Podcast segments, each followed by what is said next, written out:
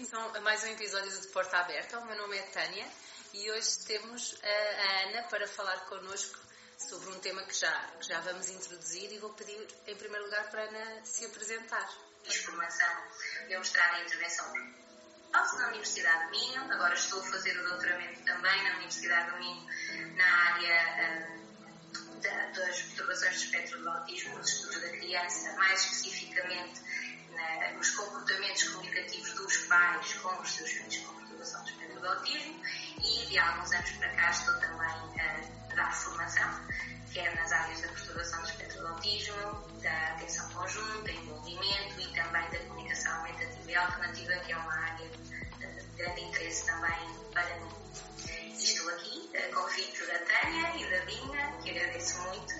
Acho que, sem dúvida, tem sido um projeto uh, fantástico para acompanhar, pela, pelo facto de ser um projeto inovador e por nos ajudar, enquanto terapeutas da fala, a partilharmos e a estarmos cada vez mais unidos, que é fundamental.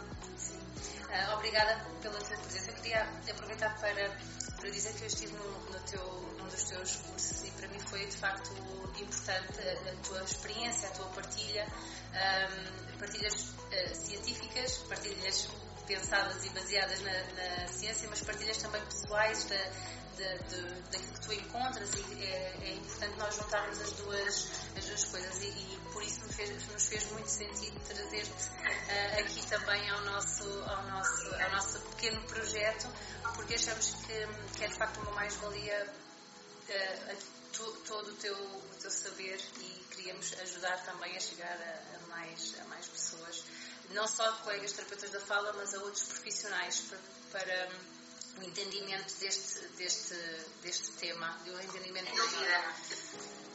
E esta área realmente é talvez uma das áreas onde nós temos mesmo que trabalhar em equipa para conseguirmos ver mais além e, e conseguir com as famílias promover o mais possível o desenvolvimento destas crianças, jovens e também adultos.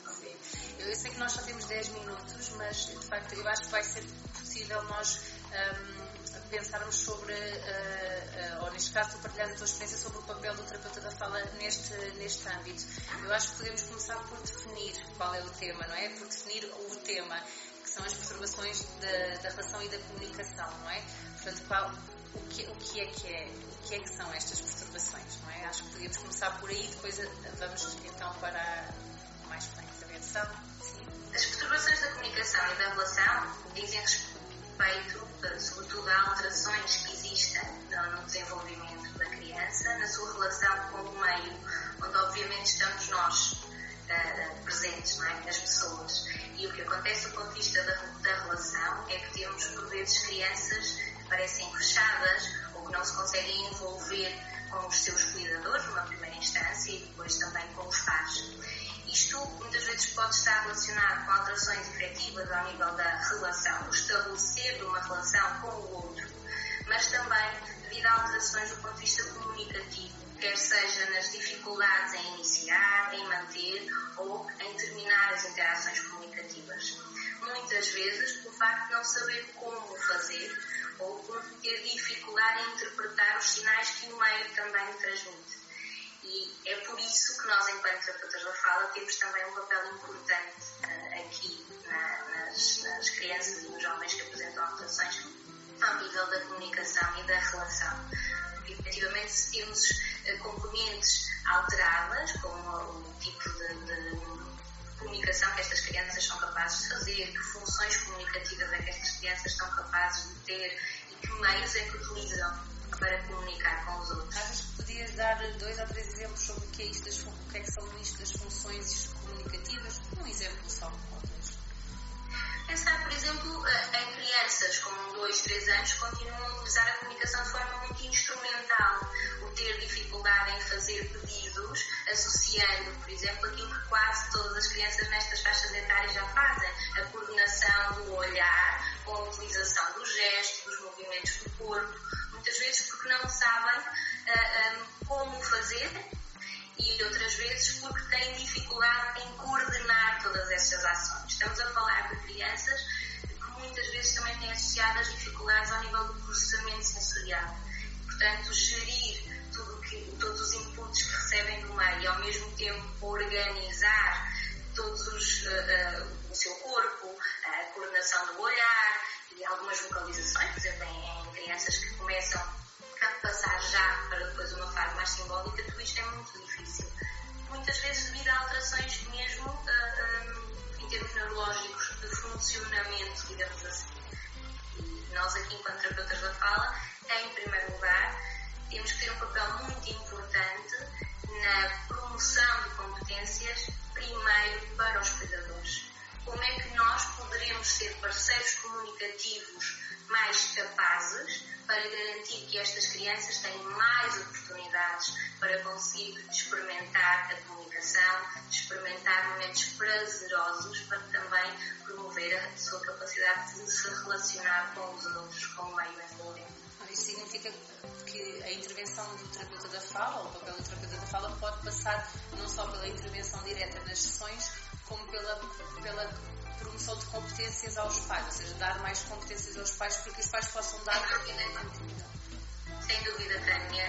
E inicialmente é mesmo isso que nós temos que ser capazes de fazer, de perceber como é que são as dinâmicas entre aquela criança e o seu cuidador ao fim e ao cabo, eh, as suas rotinas diárias, os cuidadores com quem estas crianças estão diariamente, é que têm que ser capazes de garantir que há interações prazerosas que levam esta criança a querer cada vez mais interagir com outros e a ter a possibilidade de saber de que forma é que o vão fazer com modelos ajustados ao seu nível de desenvolvimento que lhe permitam depois ser mais eficazes mais eficazes com os cuidadores primários, o pai, a mãe, e depois mais tarde também com os pares, não é?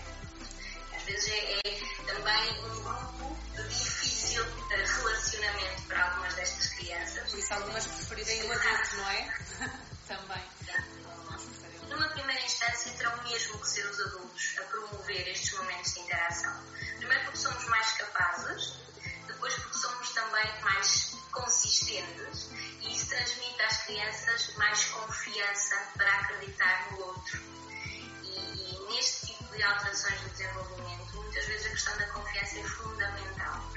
Agora, estabelecer uma relação, promover a comunicação mais tarde. Agora, uh, ocorreu-me fazer-te assim, ou reforçar aqui uma, uma coisa que eu acho que se calhar irás concordar comigo, que é um papel importantíssimo que neste percurso destas crianças uh, o educador ou o professor pode ter na passagem de, de ou, o papel que, que, o educador ou o professor tem nem sala de aula de levar esta criança a conseguir relacionar-se e comunicar e estabelecer uh, uh, comunicações efetivas com os seus colegas porque às vezes a criança não consegue, não o faz, mas o adulto tem um papel nesse momento, é? sem dúvida. E precisa de um mediador. E, que seja um mediador em quem a criança confie. Portanto, em primeiro lugar, nós temos que conseguir estabelecer uma relação com aquela criança, uma relação de confiança. E nós conseguimos isso com a consistência das nossas ações, com a nossa capacidade de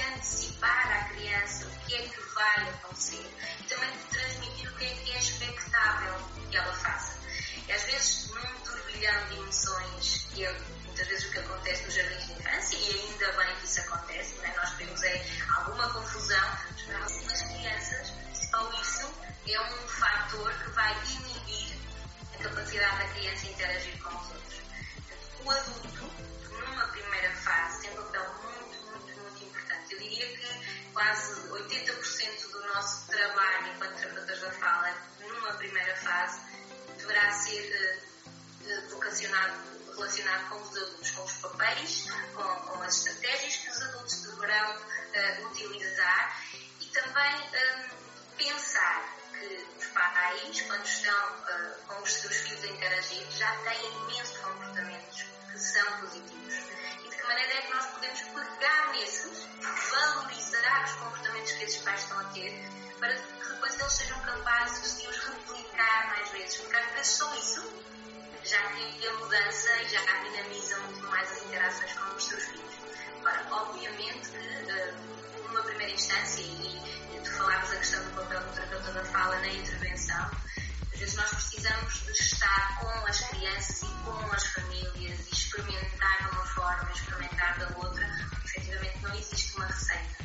Agora, sabemos, e se pensarmos na comunicação, não é?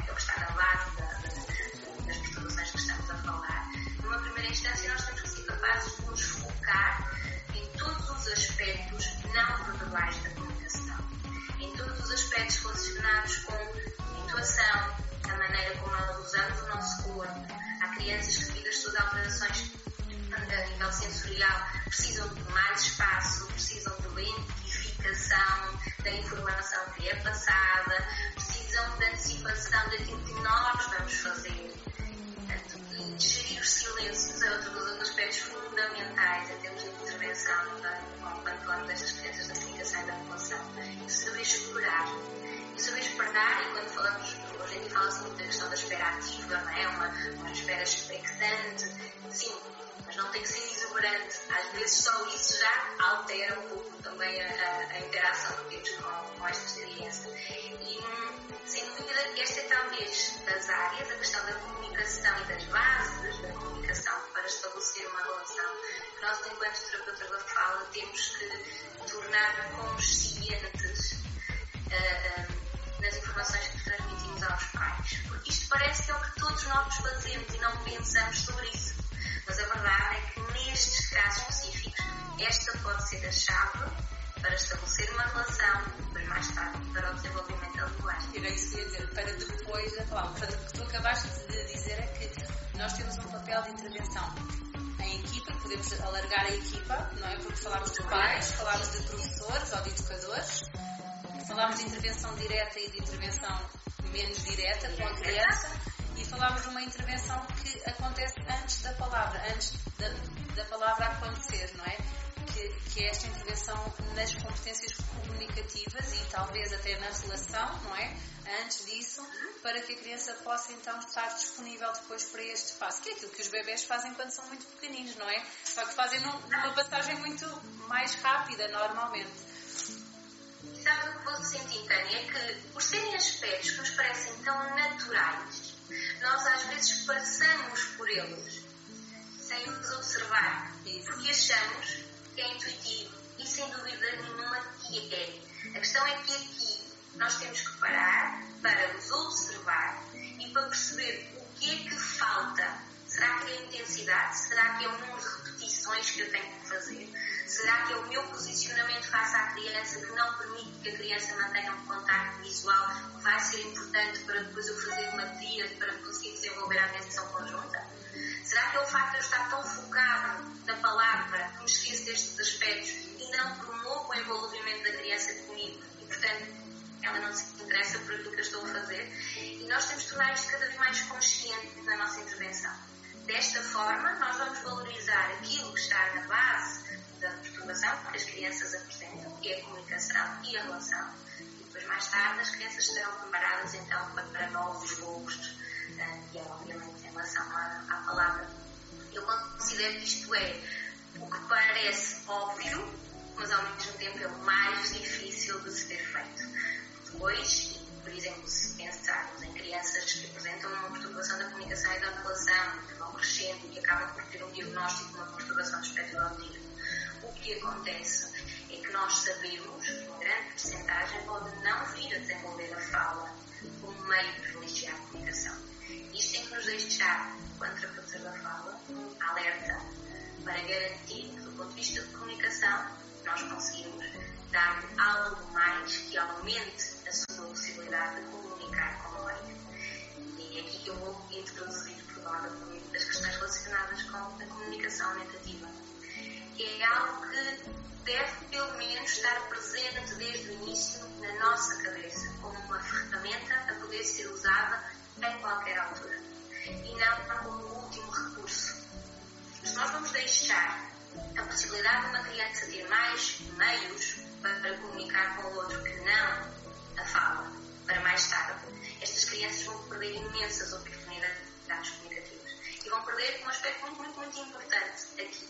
que é o modelo do adulto a utilizar outras formas aumentativas de comunicação com ela, para que ela possa desenvolver também competências para o fazer.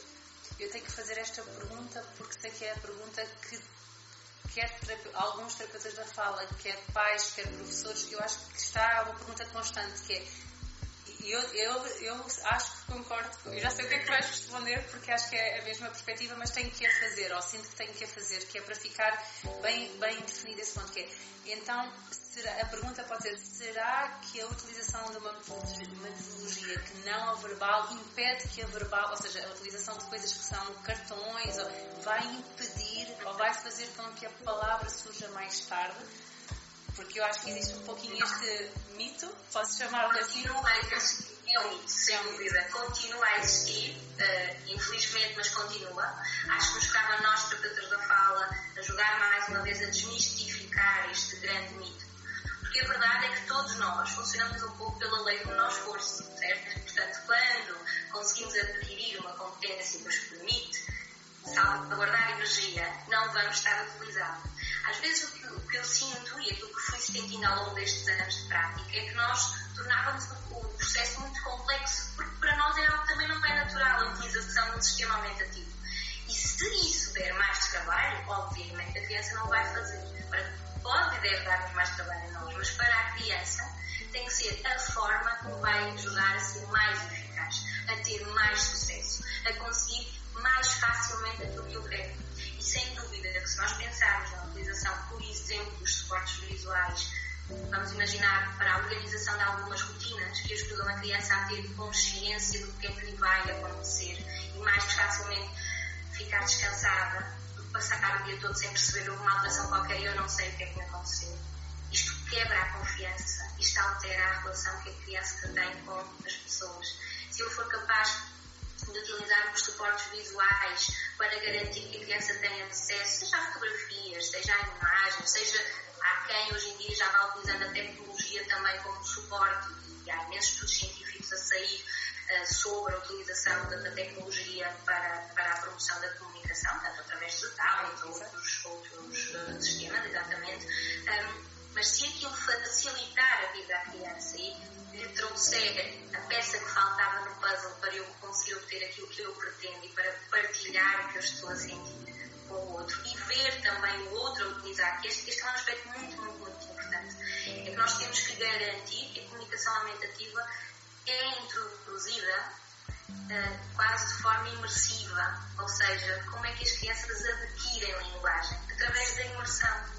Quando nós falamos na utilização da comunicação aumentativa, sobretudo nestas uh, questões relacionadas com a comunicação com a relação, nós também temos que o fazer de uma forma imersiva. Isto implica que sejamos nós a dar o modelo para que a criança possa ver e imitar, que é uma competência fundamental a questão da imitação. É, se eu não tiver quem o faça, se eu não tiver quem faça, como é que eu vou aprender a usar se ninguém usa comigo? O modelo e os diferentes contextos não é? Portanto, é qualquer coisa que tem que passar a fazer parte daquela criança, não é? É a sua forma de comunicação. E mais uma vez acho que era interessante reforçar que isso não significa que eu não vá usar, que a criança não vá usar a palavra. Muitas até usam. Não, aliás, quando o fazemos. Sim, sim, sim, sim.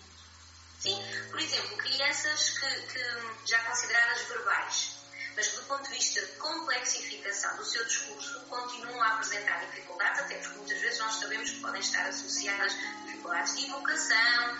Quando nós conseguimos ter um suporte visual que lhe permite aceder, digamos assim, mais facilmente a um léxico, o que é que a criança é capaz de fazer? De utilizar até mais suportes visuais, mais símbolos, vamos, vamos dar esse exemplo, e conseguir ter estruturas linguísticas mais complexas também. E mesmo nós, não é? O que é que fazemos? Ao dar um modelo da utilização, também estamos a garantir que criamos quase um scaffolding, certo? Conseguimos criar uh, um, algo mais motivador e que ela possa uh, atingir um pouco mais e não estar a ser tão repetitivos como muitas vezes nestes casos mais verbais, às vezes nós somos, não é? Parece que andamos sempre nas, nas frases simples e há tantos outros conceitos que são importantes para o.